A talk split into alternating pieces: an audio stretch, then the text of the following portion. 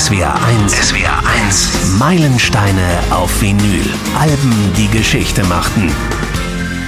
Hallo, an dieser Stelle müssen wir mal ganz besonders genau sein. Zeitbezüge in Podcasts sind ja immer eine schwierige Sache. Wir wissen ja nicht, wann Sie uns hören. Ich versuch's trotzdem. Dieser Podcast erscheint am 29. März 2021 und einen Tag danach, am 30. feiert Wolfgang Niedecken Geburtstag. 70 wird er. Da wir aber den Podcast elf Tage vorher aufgezeichnet haben, kann ich jetzt noch gar nicht gratulieren. Trotzdem, herzlich willkommen, Wolfgang Niedecken im Homeoffice. Ja, vielen Dank, vielen Dank. Also ich finde die Ehrlichkeit bewundernswert. Das ist sehr gut. Manche, manche faken das ja dann auch. Ja. sehr gut. Ich stehe nie auf Fake, ist gut so. Und im SWR-Studio dazugeschaltet ist auch mein Kollege Benjamin Brendebach. Hi Benjamin. Hi, hallo. Ich bin Frank König und ich sende übrigens auch aus dem Homeoffice. Los geht's mit unserem Bab Meilenstein Teil 2 sozusagen. Heute sprechen wir über das Album für Usterschnigge. Er wird dieses Jahr im Oktober übrigens auch schon 40. Äh, Wolfgang, welche spontane Assoziation hast du, wenn ich sage, für Usterschnigge ist ein Meilenstein?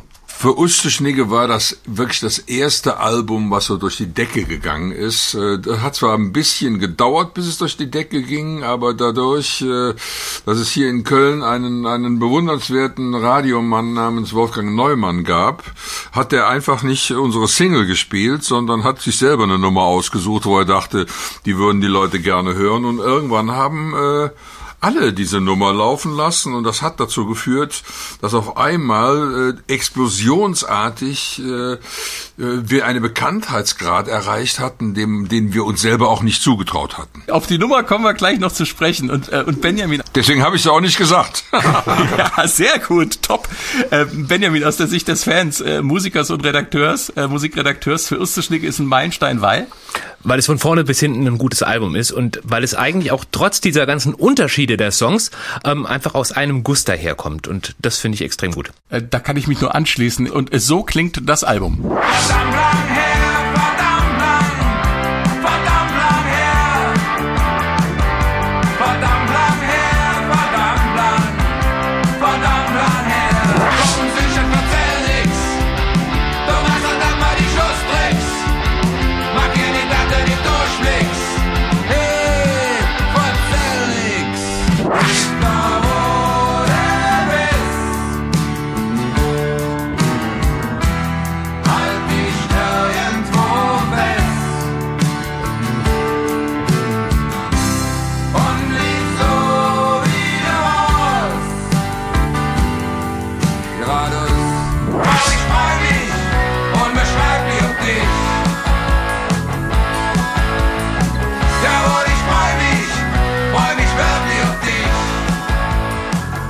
Verdammt lang her, Südstadt verzählen nix. Äh, Jadus, Frau, ich freue mich. Für Usterschnicke war das dritte Bab-Album und das erste ohne den Zusatz Wolfgang Niedeckens Bab. Und wo wir gerade bei den harten Fakten sind, es ist das erste Bab-Album, das bei einem Major-Label, bei der EMI nämlich erschienen ist und der Opener ist der erste und bis heute auch einer der größten Hits von Bab, verdammt lang her.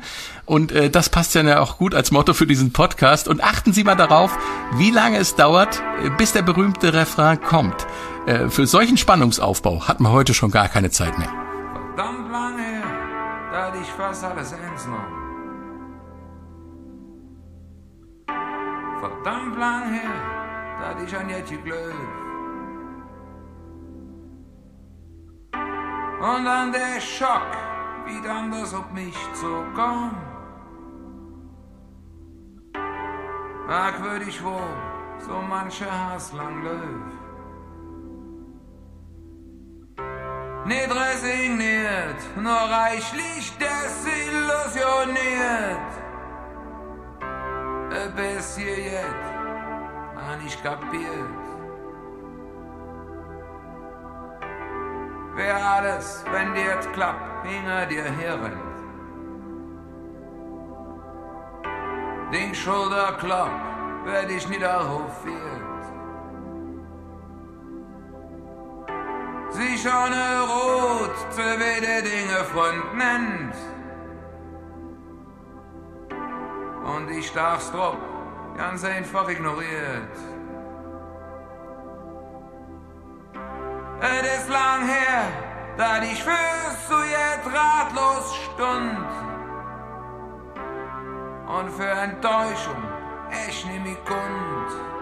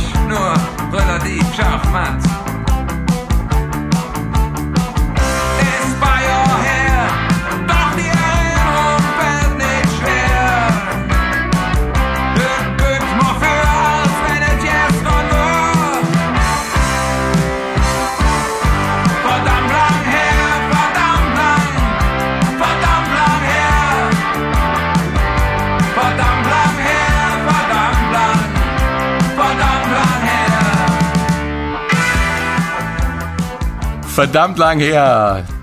Drei Minuten und sieben Sekunden bis zum Refrain. In unserer schnelllebigen Zeit heute praktisch undenkbar für einen Hit. Das ist übrigens der Hit, von dem Wolfgang eben gesprochen hat. Davon gehe ich mal aus. Ja, das Radioformat lässt sowas nicht mehr zu. Aber wir haben, Da, da hast du recht, aber da kommt natürlich heute auch noch das Streaming dazu. Da geht's ja dann gar nicht mehr. Die Wo Hörgewohnheiten Ja, ja, haben sich äh, gewaltig Nein, die geändert in der Hörgewohnheiten, die Hörgewohnheiten nicht. Mittlerweile haben, äh, mittlerweile hat man sich dran gewöhnt, äh, dass der Schwanz mit dem Hund wackelt. Und äh, ich gewöhne mich da nie dran. Ich werde den Scheiß tun, mich, mich nach dem Format zu richten. Immer noch nicht. Das, das ist auch gut. Im Oktober 81 kam Album und Single raus, aber bis es dann wirklich ein überregionaler Erfolg wurde, Wolfgang, du hast schon angesprochen, da war es schon 82. Ja. Ich habe es im letzten Podcast erwähnt, ich war 16, es war Sommer, nein, nicht was Sie denken, ich war mit den Pfadfindern in der Rhön und äh, die Kölner Ja, Kollegen haben den mal, Song natürlich ich schon am. Lagerfeuer gespielt. Ja, ja. Ähm, Und zum Frühstück war ein gewisser Müsli-Man-Dauergast, den ich bis dahin auch nicht kannte. Ja. Äh, Wolfgang, der Weg vom der Weg vom lokalen Act äh, zu einer der erfolgreichsten Bands im deutschsprachigen Raum, der begann mit verdammt lang her. Ein Song, dessen Hitpotenzial sich erst mit der Zeit offenbart hat. Ich, ich sag nur drei Minuten, sieben Sekunden. Und als Hit zum Mitsingen war der ja eigentlich auch nicht gedacht. Nein, der hatte auch gar keinen Refrain. Das ist, dieses Stück haben wir ganz am Schluss dann doch noch in Erwägung gezogen, es aufzunehmen. Das war eine ganz traurige Ballade, die ich geschrieben hatte, äh, ungefähr ein halbes Jahr nachdem mein Vater gestorben war, mit dem ich äh, leider mich nie mehr ausgesprochen habe. Also wir haben, wir haben zwar noch miteinander geredet, aber das war mehr so Smalltalk. Er hat sich halt immer Sorgen gemacht darum, ob ich jemals äh, mich mit meinen ganzen Traumtänzereien äh, selbst ernähren könnte. Und äh, er hat sich einfach nur Sorgen gemacht. Und äh, da gab es eine Zeit, wo wir viel diskutiert haben, auch über politische Geschichten, aber das war lange vorbei, das war über zehn Jahre her. Aber wir haben es trotzdem nicht geschafft, nochmal noch mal uns aufeinander einzulassen, mit, miteinander zu reden. Und das hat mir unglaublich leid getan. Und dann habe ich äh, am äh, am was, was war das am, am Rosenmontag 81 habe ich dann dieses dieses Lied geschrieben und er war schon im September verstorben und ähm, naja, und es hatte kein Refrain und gar nichts. Und dann, wir probten da in, in, in der Eifel in diesem Bahnhof und ich sagte ganz am Schluss von den Proben immer, was machen wir jetzt mit dem Lied für meinen Vater? Ja, was willst du denn damit machen? Was willst du? Da ist ja kein Refrain und gar nicht. Willst, allen Ernstes jetzt verdammt lang her, verdammt lang und, und dann womöglich mit so einem Blick. Und dann spielte der Major dieses, eigentlich Under My Thumb auf Police. Dieses Lick spielte der, spielte der und, oh ja, und, und, und, und, und alle gucken, hey, das ist Hammer, Hammer, lass mal mal gucken, was wir damit machen können.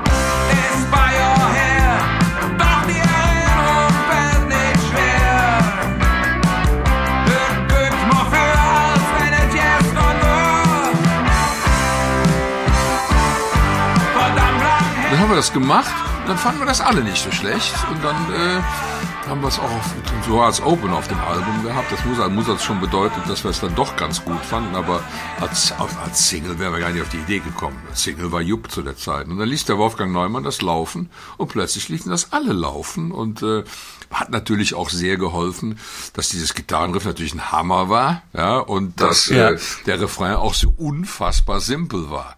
Da musstest du nicht großartig Kölsch äh, studiert haben, den hast du verstanden und hast das mit deinem eigenen Inhalt angefüllt und äh, weiß der Geier, was für den jeweiligen gerade verdammt lang her war. Jeder hat das reingepackt, was er dachte, was verdammt lang her war. Ich habe ein Lied über meinen Vater gesungen. Aber das ist ja eigentlich die, die wahre Kunst äh, beim Songwriting, dass sich alle Menschen drin wieder oder viele Menschen drin wiederfinden können, auch wenn ursprünglich der Songwriter selber was ganz anderes äh, im Kopf hatte. Also ich, ich glaube, das ist ein Geheimnis. Jeder hat ja so Songs, die ihm im Leben weitergeholfen haben oder an bestimmte Situationen erinnert. Und das ist ja, ich würde mal sagen, in 90 Prozent der Fälle nicht dasselbe, was der, was der Autor dabei gedacht hat. Ja, klar, da gibt's ganz viele Beispiele für, wo, wo man auch komplett dann in die, in die Irre geleitet wird. Ja.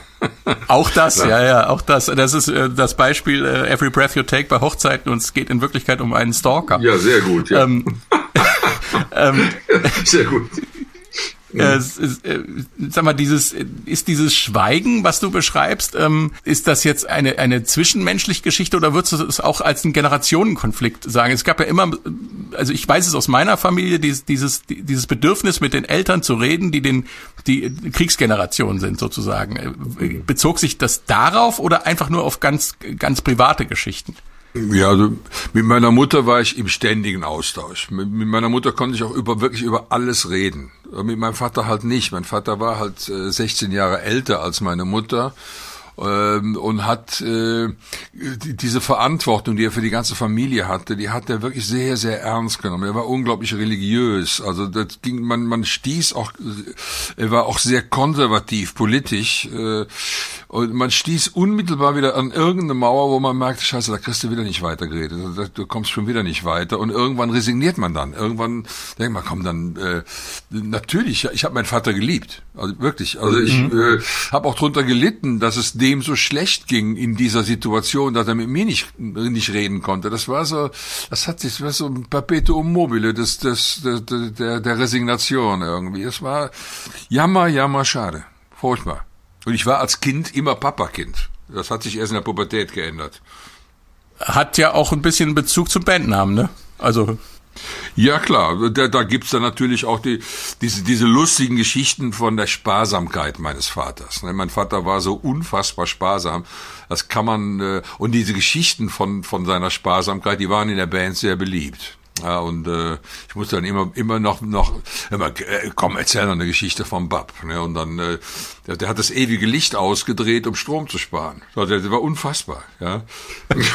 So, also, in was für ein Gewissenskonflikt ja, also religiös bis dort hinaus aber dann nachts noch mal runtergegangen ins Treppenhaus und hat das ewige Licht äh, ausgedreht und ist morgens das erste aufgestanden um es wieder anzudrehen und hat immer gedacht das würde keiner merken ja, Bei einer. Band stelle ich mir das auch sehr lustig vor, dass die Amps dann immer aus sein müssen, wenn man nicht drauf spielt, ähm, ja. um Strom zu sparen. Habt ihr euch deswegen auch das, habt ihr euch deswegen auch das zweite P beim BAP gespart?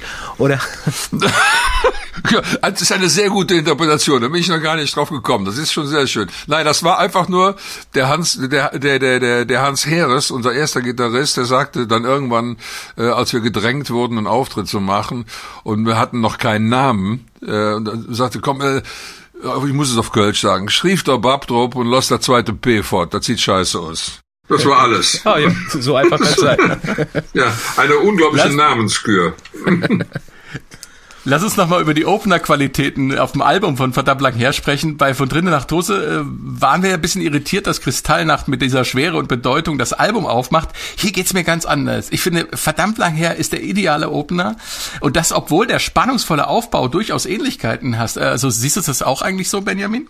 Ja, ich finde es auch einen idealen Opener, vor allem weil es dich aber trotzdem, also trotzdem es so aufgebaut ist und so langgezogen aufgebaut ist, ähm, direkt drin hat, also direkt reinzieht, so mit diesen äh, drei Akkorden im Endeffekt mit dem Klavier und dem Gesang dann. Ähm, du, du bist direkt drin, du bist direkt in der Geschichte und dann vor allem auch, was Wolfgang ja eben auch schon sagte, man muss diesen Text gar nicht so verstehen, wie, wie das jetzt gemeint ist oder was da genau gemeint ist, sondern allein schon dann später mit dem Refrain, da kann jeder für sich wirklich reininterpretieren, was er möchte. Mein Beispiel dazu ist dann immer Born in the USA, was ja auch jeder für sich irgendwie ja. äh, interpretiert. Und genauso ist es hier. Man, äh, sei es jetzt auf einer Party, dass, wo man es mitgrölt und mitsingt, ähm, da denkt man dann irgendwie vielleicht an die guten alten Zeiten oder wie auch immer. Aber es kann jeder alles reininterpretieren. Und damit bist du in diesem Album sofort drin eigentlich in diesem, also es holt dich da ab, wo du stehst, du kannst irgendwas reininterpretieren, was du gerade möchtest, was du gerade empfindest und dann bist du auch schon drin und dann nimmt es dich eben mit finde ich ideal als Opener. Das beschreibt es eigentlich hundertprozentig. Ähm, wir haben letztes Mal schon ausführlich drüber gesprochen, wie sehr für Usterschnicke und von drinnen nach draußen eurer Karriere damals Schub gegeben haben, Wolfgang. Die erste große Friedensdemo in Bonn war ja im Herbst 81 der Auftakt, dann die zweite am 10. Juni 82, die Konzerte bei Rock, Pop und Konzert fürs ZDF und natürlich Rockpalast vom WDR auf der Lorelei. Aber die eigentliche für Tour war ja eure erste echte Ochsentour, oder? Also diese 55 Gigs waren das, glaube ich, durch kleine und mittlere Hallen. Ist so ein Erlebnis, äh, das war doch sicher damals prägend für die Band. Das war prägend. Vor allen Dingen, es war endlich mal gut organisiert. Die, die Tourneen, die wir vorher hatten, die waren, äh, das war Raubbau. Also wir, wo wir da alles geschlafen haben, äh, selber aufgebaut, selber abgebaut, merkwürdigsten Garderoben. Es gab irgend so ein Ding, das war in der Nähe von Bielefeld. Da war die Garderobe der Herrenklo. Ja, das, äh, da mussten wir, wir mussten aber unser Gepäck da drin lassen, während wir auf der Bühne standen. Und das stank anschließend alles nach Pisse. Es war unfassbar, wo, wo wir da gespielt haben. Äh, und äh, auch nicht furchtbar viel geschlafen, weil wir mussten ja nachts äh, noch noch lange Strecken fahren und dann mussten wir anschließend auch noch auch noch unbedingt Bier trinken und wo wir alles geschlafen auf Billardtischen haben wir geschlafen das war Wahnsinn äh, und das, das war dann endlich eine, eine, Org, eine gut organisierte Tour. Oder in Wohngemeinschaften, ja, wo die Leute natürlich. Das war auch immer sehr beliebt, ja. Ja, toll fanden, dass endlich Bab jetzt da war. Und dann, dann musstest du den Rest der Nacht doch die Leute bespaßen. Zum Schlafen kam es aber auch nicht. Es war schon sehr strapaziös. Also jeder, der mal im Amateurbereich äh, gearbeitet hat und die ein, den einen oder anderen Gig auch auswärts gespielt hat, kann das, glaube ich, sehr, sehr gut nachempfinden. Mein lieber Mann, wenn ich mir vorstelle, ich müsste heute eine Tournee unter diesen Voraussetzungen machen, ich glaube, nach drei, nach drei Gigs wäre ich tot. ja, das ist, okay. ist auch heftig. Dass Bab eine Kölner Band sind, hört man ja nicht nur am kölschen Dialekt in den Songs, ähm, immer wieder auch bei den Themen äh, kommt Köln drin vor, ähm, auch äh, bei Südstadt verzählen nichts zum Beispiel. Und wir lassen mal das Intro weg und steigen gleich mit dem Riff ein. Äh, da geht's nämlich gleich drum.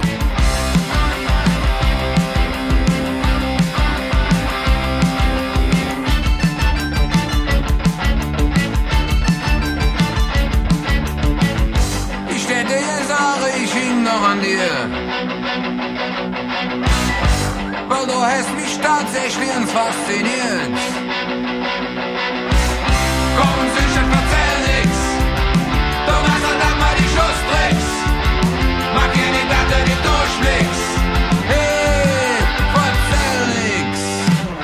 Südstadt verzähl nix von Bab. Ich liebe diesen wavigen Sound. Ein Hauch NDW-Zeitgeist gemixt mit typischen Bab-Rock-Gitarren. Das Keyboard-Lick ist einfach herrlich, finde ich. Da sind Sound und Text wunderbar in einer Botschaft aufgefangen. Das ist jetzt meine Interpretation. Das coole Neue und das alte Raue. Wolfgang, habe ich mich da völlig verrannt oder war das eure Intention? Nein, du hast, du hast vollkommen recht. Also ich weiß noch, als ich das mit dem Stück ankam im, im Proberaum, das war eher so äh, von, von mir sowas wie, wie My Sweet Lord.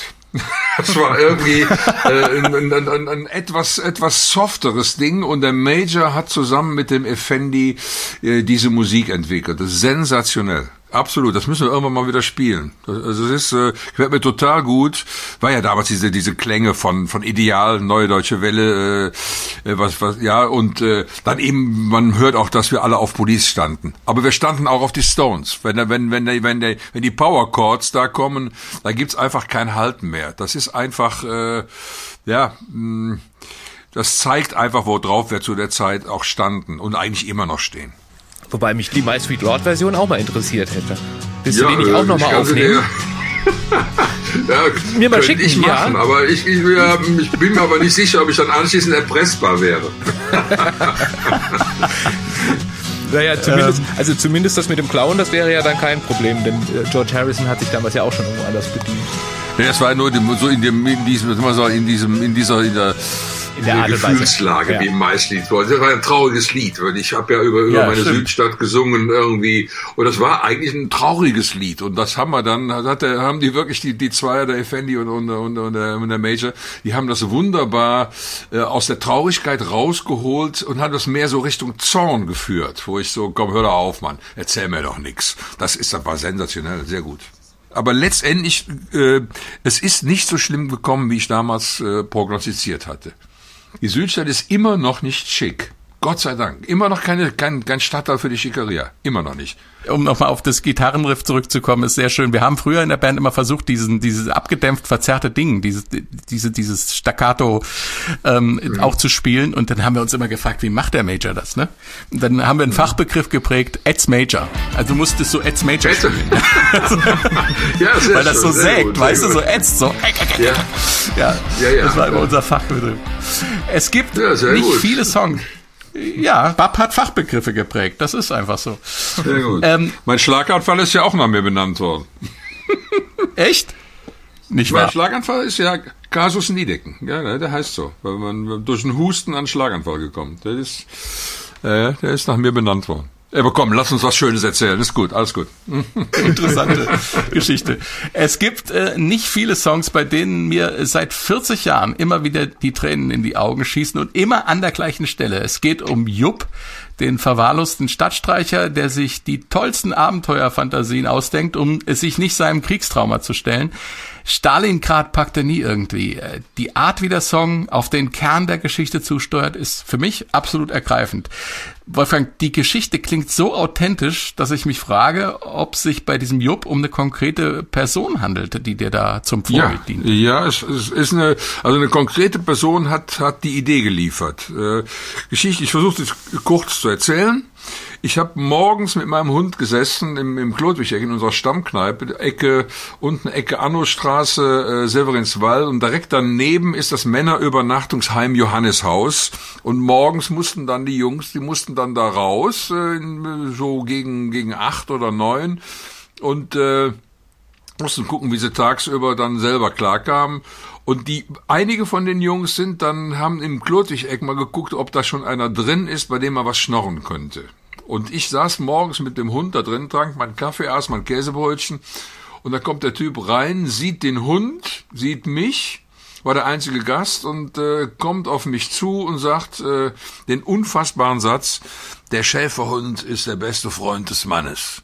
Mir hat mal in Alaska einer das Leben gerettet. Den Satz sagte der, ich sage, okay, was willst du frühstücken? Kaffee und, äh, und, dem, dem Wirt zugerufen, Clemens, geht auf meinen Deckel, was der, was der Mann hier verzehrt. Und bin nach Hause gegangen, mit, das war der Text fertig. Aus diesem Satz. Ja. Und ich habe den, ich wusste nicht, wie die Geschichte enden würde. Bin dann irgendwann bei Stalingrad angekommen. Also ich, ich schreibe die Songs ja nie vom Ende her, sondern ich lasse die sich entwickeln, lasse die fließen. Und Jupp ist ein wunderbares Beispiel dafür. Alle diese merkwürdigen Sachen, die der sich ausgedacht hat. Äh, ich mag das Glück immer noch. Ist eins meiner absoluten Bab-Lieblingssongs. Mich auf bei mir auf jeden Fall auch. Benjamin, im Vorgespräch hast du gesagt, dass du unbedingt auch über das Intro sprechen willst. Äh, was fasziniert dich denn daran und vor allem an, den, an dem Aufbau von dem Song? Ich habe das Intro geliebt und ich habe es gehasst. Äh, geliebt habe ich einfach, weil es so schön klang und ich habe halt versucht, als Gitarrist das nachzuspielen. Ich habe auch mit, äh, mit klassischer Gitarre angefangen, das zu lernen und ähm, habe dann eben mir äh, das äh, Intro von Jupp vorgenommen und wenn man bis dahin noch kein Barré konnte, danach konnte man es, aber die äh, Finger, das tat einem so weh.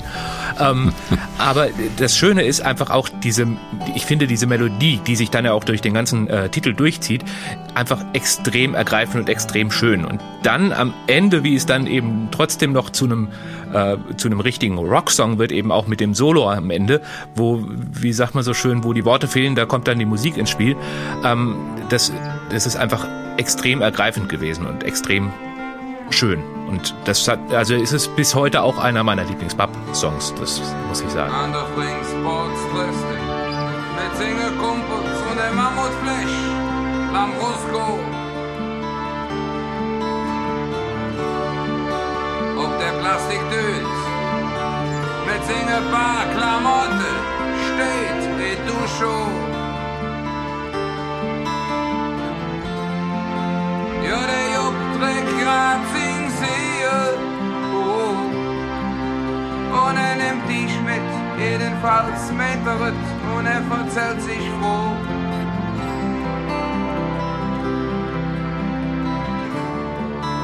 Und Programm steht Weltreis, jeden Tag erzählte, was im wo passiert ist. Kokosnuss und Baggeis und wie er über den Äquator balanciert ist.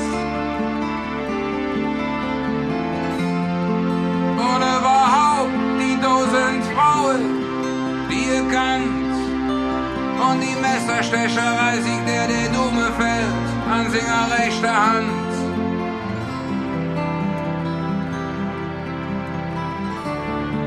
Und jetzt in Kathmandu, wo mit zwei Yetis Skat gekloppt.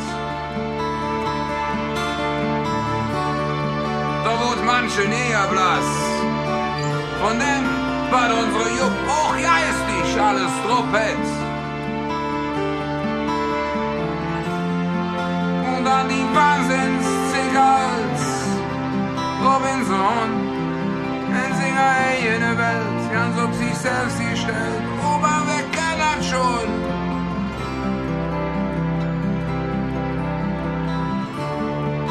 Jupp erzählt vom Jordrausch und wie er Twist gedanzt hat mit der Cobra. Von dem karierten Zebra, der blonde Fee aus Peking namens Lola. Nur von Stalingrad erzählte nie, das Stalingrad? In welchem Land ist das? Stalingrad, Bakani, irgendwie.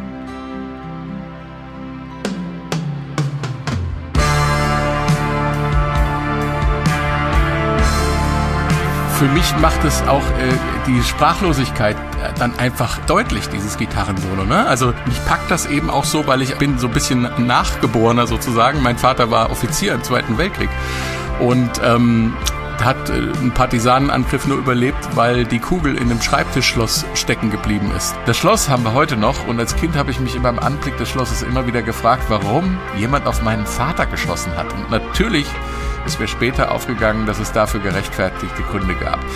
Er hat überlebt.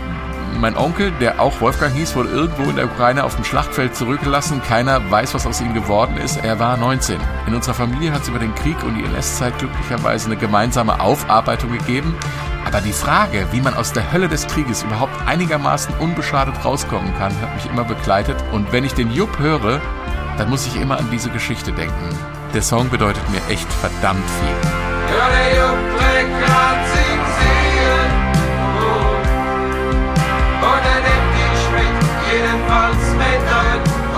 Froh.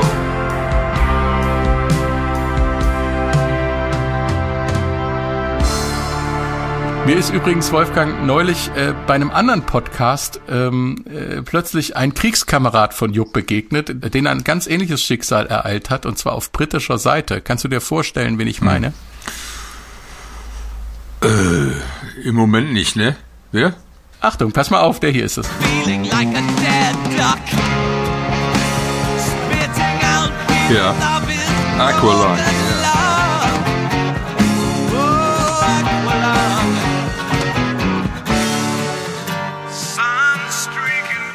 Der Ja, Stadtstreicher äh, Aqualung von Jeff Total. Ja, war ein Hammeralbum, dieses Aqualung-Album. Wahnsinn. Ja. Und über diesen. Song und speziell zu diesem Effekt, der die Stimme Andersons wie durch ein Telefon oder Megafon klingen lässt, hat Ian Anderson Ja. gesagt, es ist vielleicht sogar der blecherne Klang einer Flüstertüte. Es ist eine Form der Ansprache. Es ist der Klang, der 1941 junge Piloten aufweckte, um sie in die Lüfte zu schicken, um gegen die Hunnen zu kämpfen, also gegen die Deutschen. Das ist der Ruf ja, zu den ja. Waffen der jungen Männer, die in ihre Hurricanes und Spitfires aufsteigen. Es ist etwas, das einem Engländer im Blut liegt. Und als ich das gelesen habe, da hat's mich grad weg umgehauen, weil ich das, weil ich dachte, wow, das ist ja nochmal die gleiche Geschichte aus auf der anderen Seite ähm, äh, Europas, ja. Ja, werde ich sofort heute Abend in Ruhe genießen. Das werde ich mir nochmal raussuchen und das werde ich. Vielen Dank für den Tipp. Wunderbar. Wusste ich nicht. Ich bis letzte Woche auch nicht. Das hat, hat mich einfach so angesprungen. Ähm, und ich dachte, Ja. ich muss es heute nochmal unbedingt thematisieren, weil mir beide Songs sehr viel bedeuten. Ähm, wenn eine Band in wechselnden Besetzungen so lange am Start ist, wie Bab es inzwischen sind, finde ich es immer wieder spannend, auf Entwicklungen zu schauen. Und da ist der Jupp ein eindrucksvolles Beispiel. Auf dem letzten Live-Album, Live und Deutlich, ähm, äh, ist meine persönliche Lieblingsversion von Jupp. Besonders das im wahrsten Sinne des Wortes Trommelfeuer des Schlagzeugbreaks Ja. geht mir, wie ich es eben schon beschrieben habe, immer durch Mark und Bein. Nur von Stalingrad, von Zelteny, wo liegt das Stalingrad? In welchem Land ist das? Stalingrad, packe nie, irgendwie.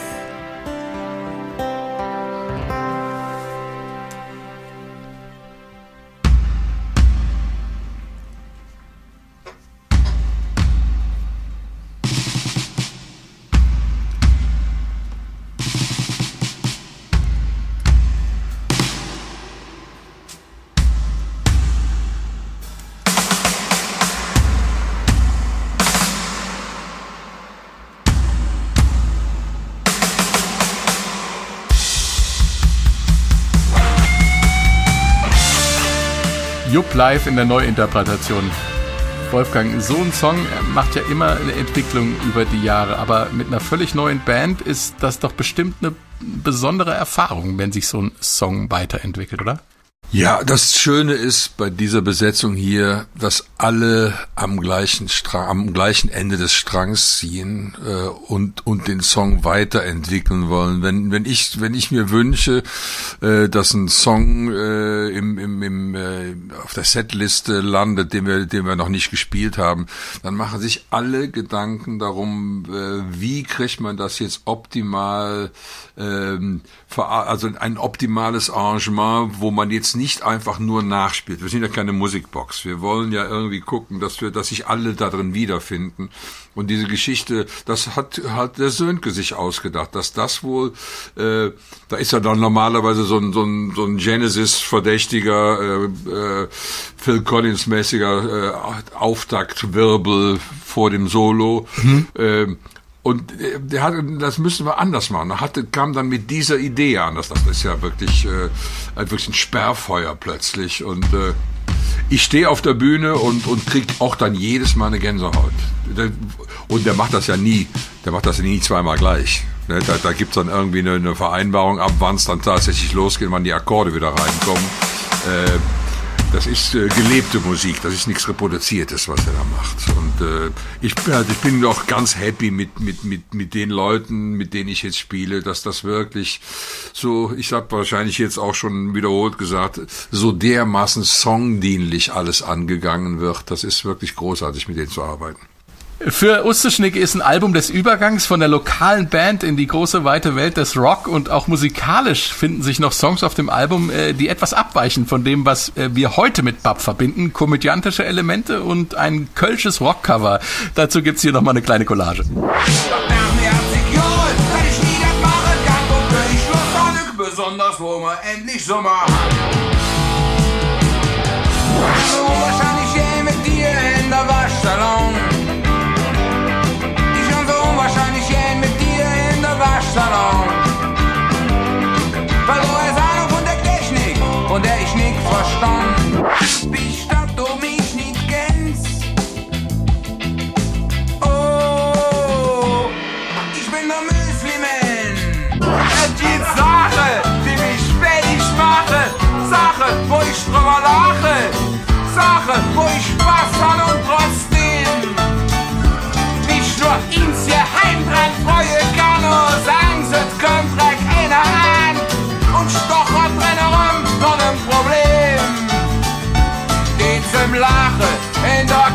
ja, die kann ich nicht nur nicht verstanden. Die deue mir Wo man endlich Sommer an, der Waschsalon Müsli Man und eins im Vertraue. Letzterer klingt nach Clownerie und Kindhop, ist aber eigentlich eine sehr ernste Ansage auch an Kritiker und die Musikindustrie. Wolfgang, äh, es ist ja schon auffällig, dass dieser tierisch-komödiantische Art, äh, an Themen heranzugehen, bei Bab in den späteren Jahren beinahe ausgestorben ist. Gibt es da einen Grund für? Nee, eigentlich, eigentlich nicht. Äh, Es, es hat eine Zeit gegeben, als, als der Major solche satirischen Dinger nicht mehr wollte. Das, äh, in den späteren Jahren haben wir dann doch einige von diesen Dingern noch wieder gespielt. Da müsste ich jetzt äh, in die Alben reingucken. Äh, das war irgendwann merkte man die die die Strömung in der Band, dass das einige Leute nicht mehr so gern wollten und dann bin ich mit diesen Stücken auch gar nicht mehr erst angekommen. Ähm, das, das sind ja eigentlich so diese Stücke, sagen wir mal die viel zu tun hatten mit meinem Kneipenprogramm. Ich habe ja, ehe das Bab bekannt wurde, habe ich ja allein in Kneipen gespielt und ich wusste, ich wusste einfach, ich muss auch äh, die Leute dadurch kriegen, dass es ab und zu was zu lachen gibt. Also sagen wir mal, wenn ich jetzt helfe, kann der keiner oder irgendwie nur die traurigen Stücke in der Kneipe gespielt haben, haben die Leute sich rumgedreht und haben Bier getrunken und haben sich unterhalten. Aber sobald ich irgendwie ankam mit, mit so einer abstrusen Geschichte wie, wie Sinnflut oder Rot ist blau, quer gestriefte Frau, da waren die voll mit dem Boot. Da ging das ab. Ja.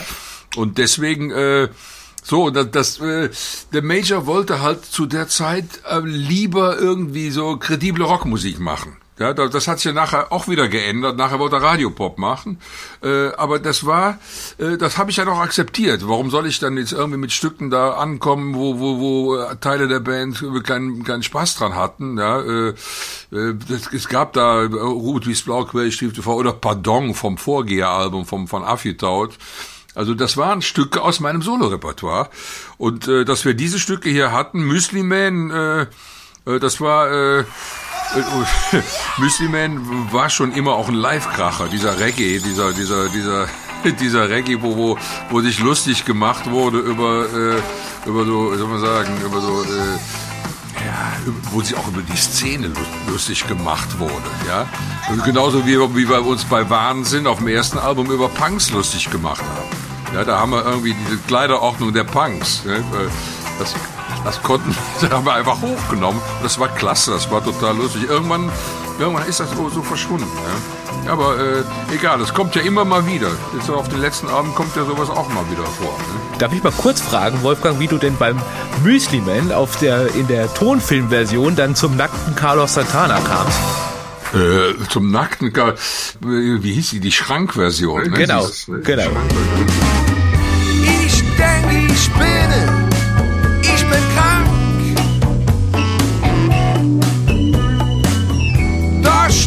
der Müsli-Man im Schrank. Der Müsli Man im Schrank. Und äh, in dem, in dem Genau. äh, Begleitnotenbuch dazu, da schreibst du, dass du äh, seitdem, seitdem nämlich, glaube ich, der äh, Krumminger dieses Solo gespielt hat, immer beim Müsli Man immer an einen nackten Carlos Santana im Schrank denkst.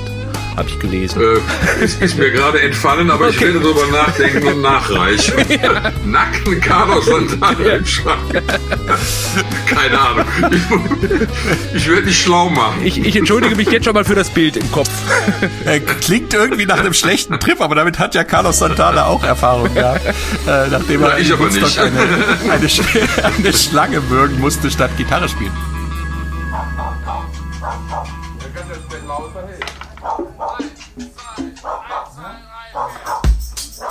Nochmal zurück zu Eins im Vertraue. Das ist ja eine Verarbeitung äh, quasi der Ansprüche, die auch im Showgeschäft an einen herangetragen wird.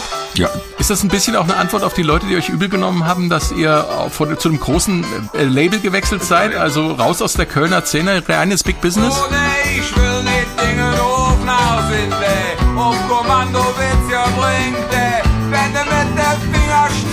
Nein, das sind das also im Vertraue ist eigentlich eines dieser Stücke, die die die teilweise in äh, in in, in Banddiskussionen als das sind wieder dem seine Nabelschausstücke. Die die hatten die anderen hatten mit mit diesem Thema überhaupt kein Problem. Also die hatten überhaupt nichts mit äh, von wegen ich muss mich Alpha Abend reproduzieren. Äh, damit habe ich große Schwierigkeiten gehabt. Wenn ich wenn ich merkte, dass auf der Bühne jemand war, der der die der, der seine Best-of-Ansagen gemacht hat, was am besten kommt und nicht mehr wirklich äh, authentisch mich verhalten konnte. Da gibt es ein Stück auf dem auf dem Live-Album äh, 100 Mal, auf dem ersten Live-Album. Äh, da waren die anderen, boah, nee, jetzt kommt er schon wieder mit so einem Ding an, wo, wo er irgendwie so Nabelschau betreibt. Oder der Text von Nimm mich mit war auch so einer. Da gibt es einige. Letztendlich gab es dann auch äh, diese Fraktionsbildung in der Band. Also Insel Vertraue ist definitiv ein Song, äh, den, äh, äh, den nicht alle mit unterschrieben haben. Die, die anderen sagen, seid doch froh, dass wir endlich so, dass wir endlich davon leben können, dass wir so viel auf Tour sind. Und jetzt komm doch nicht hier ständig mit deiner Seelenpisse an oder was, ne? Ich finde das aus heutiger Sicht ganz spannend, weil eigentlich ähm, mich besonders interessiert, wenn sich Musiker damit auseinandersetzen, was es mit ihnen macht. Und das kann ich heute, das kann man natürlich aus der Situation damals, Mensch, bist du verrückt, jetzt geht's mal ab, jetzt beschwerst du dich, kann man das so sehen. Heute kann man sagen, das ist ja fast schon ein historisches Dokument, dass man eben sieht, Ja. wie der Künstler ähm, die Dinge sieht. Also ich bin immer begeistert von solchen Texten und auch von solchen Songs, weil man weil man sich dann ein bisschen besser ja reinversetzen kann. Introspektiv, ne? Das nennt man introspektiv sowas. Man, man, man blickt in sich und äh, äh, das ist, wenn, wenn, wenn nicht jeder von der Band dahinter steht, dann sind diese Nummern auch letztendlich, wenn sie live gespielt werden sollten, dann werden die halbherzig gespielt. Wenn ich vertraue, äh, würde ich gerne mal wieder live spielen und ich würde wahrscheinlich äh, in dem Fall äh, mit der jetzigen Besetzung viel, viel lieber gespielt werden. Allerdings haben wir jetzt natürlich auch immer dieses, dieses Luxusproblem. Wir haben halt 30 Positionen auf der Setliste und jeden Song, äh, den du da spielst, verdrängt womöglich einen anderen Song. Das ist halt äh, Luxusproblem. Es wird wahrscheinlich niemals zu äh, Vertrauen kommen. Ne? Also, aber trotzdem, ich mag das Lied total gerne. Und übrigens, und übrigens, im Vertraue, dafür gab's äh, eine, ein, ein Platin-Halsband für unseren, für meinen Hund Blondie. Der, der hat ja am Anfang gebellt. Ja, Den haben wir zum Bellen gebracht am Anfang. Und es gibt wirklich so, ein- so, ein- so, ein- so ein Halsband, das haben die Emis, äh, haben die machen lassen, also ein, ein normales Kettenhalsband und dann so eine Medaille dran, äh, Platin für Babs Blondie. Die hängt bei mir hier über den goldenen Schallplatten, die gibt's hier bei mir. das ist ja goldig. Oder platinig, besser gesagt. Ich muss allerdings sagen, äh, was mich jetzt da so ein bisschen wundert, beziehungsweise was, äh, was mich äh, einfach überrascht ist, äh, dass das eben dann doch eher nur in Anführungsstrichen dein Song war, ähm, weil ihr habt das ja auch, diesen Song habt ihr ja gemeinsam im Studio eingespielt, ne? Ähm, wenn ich das richtig verstanden habe. Die haben mir geholfen, äh, mein Ding zu machen und zwar mit vollem Einsatz, gar keine Frage. Ja, und für mich war das eben so ein, für mich war das äh, allerdings so ein Song, als ich den dann gehört habe und eben gelesen habe, dass ihr den auch wirklich eben nicht in verschiedenen Spuren, sondern einfach gemeinsam im Studio, bis er dann so passt. Ja, ja, ja, für ja, mich ja. war das dann dementsprechend ein Song, der von eurer ganzen Band kommt. Ja, das hat mich immer so, also das war, dass alle das so ausdrücken Ist so. wollten. Das hatte ich. Jetzt, jetzt habe ich, dich- jetzt hab ich dich leider enttäuscht. Ja. Schade, Nee, schade. das ist, nein, das Aber ist spannend. Aber, ich Ich sag lieber die Wahrheit. Also äh, Vorbild war damals Rainy Day Women Number so und so. Everybody must get stoned.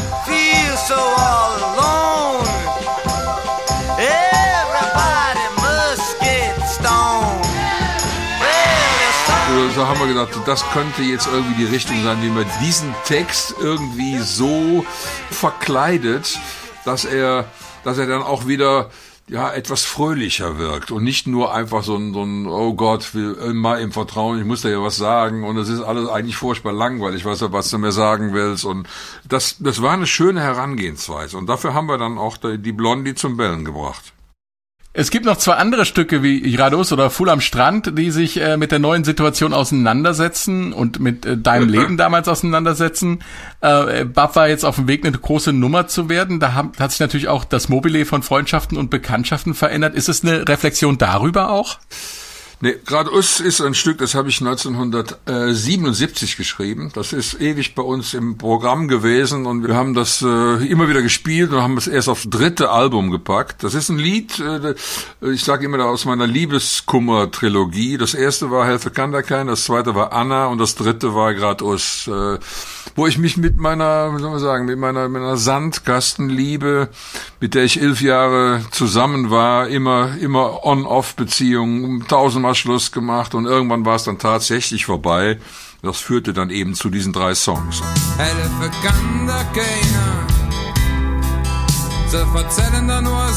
Also eigentlich müsstest du die hintereinander spielen, äh, dann hättest würdest du auch eine Entwicklung äh, feststellen. Bei Anna schimpf ich nur wie ein Rohrspatz. Anna, Anna, Bei Gradus habe ich habe ich eingesehen und äh, man lässt locker, man klammert nicht mehr, man man lässt gehen und das ist gut.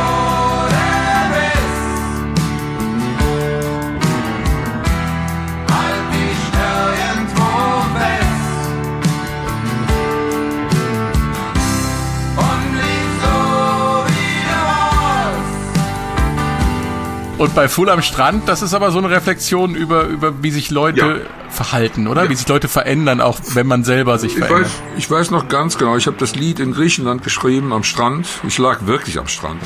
Ähm, und äh, bin dann damit angekommen, die haben mir auch dann wunderbar geholfen, dieses Stück äh, dann so zu arrangieren. Ich habe es ewig nicht mehr, nicht mehr äh, gehört und ich habe es auch vor allen Dingen ewig auch nicht mehr gespielt, weil das ist halt nicht unbedingt ein Live-Stück. Äh, aber es, äh, es ist ein schönes Stück. Voll am Strand ran, für die Welle und ich mit dem Sand. Lassen durch die Finger rinnen und denk an Glück, die ich ins kann. Glück, die mir ins wichtig waren, die ich je gehabt. Woran die, die lästig waren, nur das han ich denen leider nie gesagt. Ich mag das Stück sehr gerne.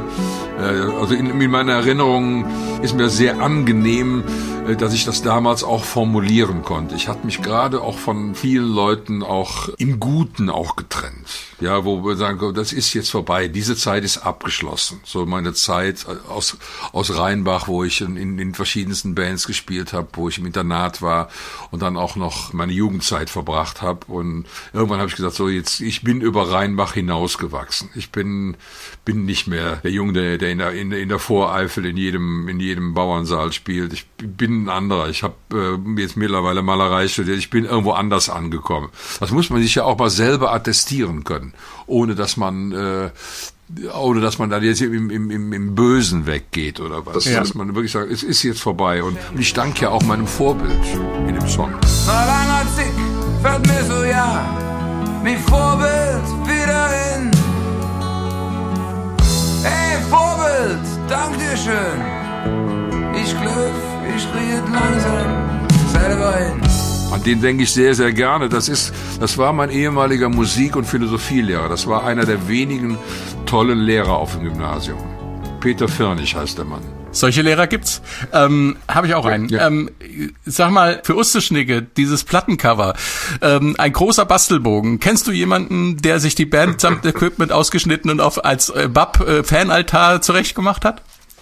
Ja, ich habe davon verschiedene Fotos gesehen. Das haben einige Leute gemacht und das ist, äh, ist das kam einfach. Wir haben, wie, wie nennen wir denn dieses Album? Ich habe gesagt, lassen wir das, weil wir da zu der Zeit auch immer von der Bravo verfolgt wurden. Die wollten immer irgendwas über uns machen. Wir wollten das einfach nicht. Da haben wir also über diese, Bravo-Starschnitte lustig gemacht und ich habe aus Quatsch gesagt, komm, dann nennen wir das Ding doch Bab für Osterschnicke und das fanden alle gut. Alles klar, super. Wolfgang, ich danke dir sehr fürs Mitmachen. Vielen, vielen Dank. Unsere Zeit ist leider schon wieder wie im Flug vergangen. Es äh, war klasse und sehr aufschlussreich. Vielen Dank. Okay, wenn ihr das doch noch mal ein paar Mal machen wollt, sagt einfach Bescheid. Dann haben wir auch mehr Zeit. Es gibt ja noch Alles ein paar klar, Alben. prima. Macht's gut, ne, ihr zwei. Alles klar. Vielen Dank. Tschüss. Tschüss. Tschüss. Das war der SW1 Meilensteine Podcast zu Für Usteschnigge. Unser Tipp, legen Sie sich das Für Usteschnigge Album von Bab einfach nochmal mit dem Wissen von jetzt auf. Ähm, und falls es was mit Ihnen macht, schreiben Sie mir gerne frank.könig.swr.de. Vielen Dank, Benjamin, fürs Mitmachen. Sehr gerne. Ich bin Frank König und tschö und bis demnächst. Eine Woche, ein Album, ein Stück Geschichte. Die S41 Meilensteine.